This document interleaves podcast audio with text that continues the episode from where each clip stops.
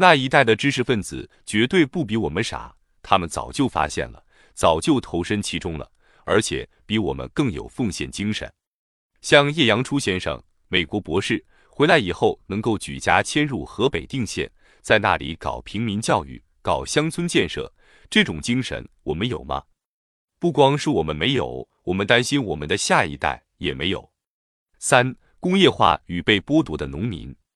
客观的看，那时候大多数人还没有像现在这样这么广泛的让人们相信现代化是多么美妙的一张图画，让人们去憧憬。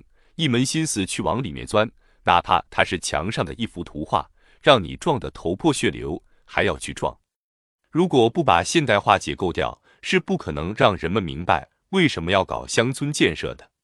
为什么工业化会带来乡村建设运动？那是因为有中国特色的工业化必然是加速内向型积累、内向型剥夺的，就是因为中国人走不出去，没有那个坚船利炮，没有那个铁爪子。不能伸手掠夺，拿不到别人的东西，只能拿自己的。拿谁的？拿农民的。历史就是这么写着的。黄金经建十年的高增长，就是剥夺农民，同样也伴随着农业的商品化率的大幅度提高，同样伴随着现在我们所强调的农业产业化、区域化种植、专业化生产，这为工商业资本进入农业、金融资本进入农业创造了条件。加剧了对传统小农经济的剥削，它是一种增加的剥夺。历史早已证明，它是造成农村解体、小农破产的一个重要原因，并且它也当然带来了和传统小农生产最大的不同，就是一旦专业化、区域化以后，风险大幅度提高，而又没有谁，无论是政府还是公司，来为这种增加的风险提供必要的制度保障。于是，这个风险就必然由被摔得头破血流的小农来承担。再于是乎，这些贫苦小农就不得不铤而走险，这个社会就盗匪横行。如果是现在，则可能被称为恐怖主义。四不谈主义，只谈问题。我们实际上仅仅是改良主义者，和当年的乡村建设运动的这些先驱者一样，是主张社会改良的。我们不会做任何斗争。那些农民革命对我来说已经是过去的那个世纪的事情了。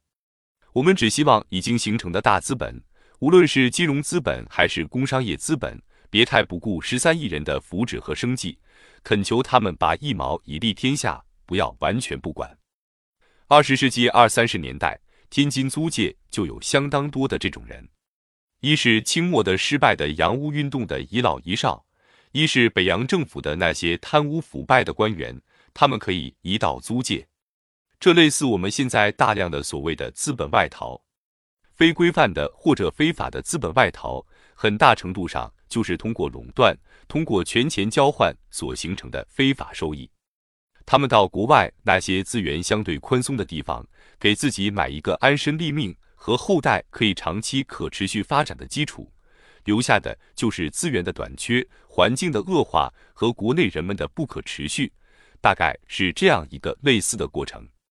因此，我说我们现在的大陆乡村建设的思想和二三十年代的乡村建设的思想其实无所谓异同，可能只是国情矛盾更严峻一些罢了。假如我们放弃任何主义之争，不谈主义，就谈问题，我们就会看到，今天我们所做的一切就是这样的。五解构政府守夜人，武力主张自上而下，求得上面的政府尽可能的维护自己的利益。于建荣的观点是希望自下而上的发育组织，无论是自下而上还是自上而下，只要有效都可以。但是有一个误区，我们再解构一下政府守夜人。一般的西方社会科学理论都认为，政府应该是一个守夜人，是一个调控主体。但是中国自从一八四零年被打开国门以后，从开始意识到要师夷之长技以制夷，到后来认为不仅要法器物，而且要法制度，政府的认识比较早，包括慈禧太后本人都认识到中国是要学习西方制度的。没有学的是哪一块呢？就是把政府完全独立于经济之外。后发国家，包括巴西和拉美的一些国家。其实都是政府主导，在进入工业化的时候完成了最初的资本积累，因此使政府成为经济主体。按今天人们都接受的道理说，大包干是农民从政府经济中退出，我不敢苟同。大包干是政府从不经济的农业中退出。同样的道理，假定我们认为政府是经济主体，政府就不可能承担调控和守夜人的责任。他首先为自己追求利润最大化来服务的。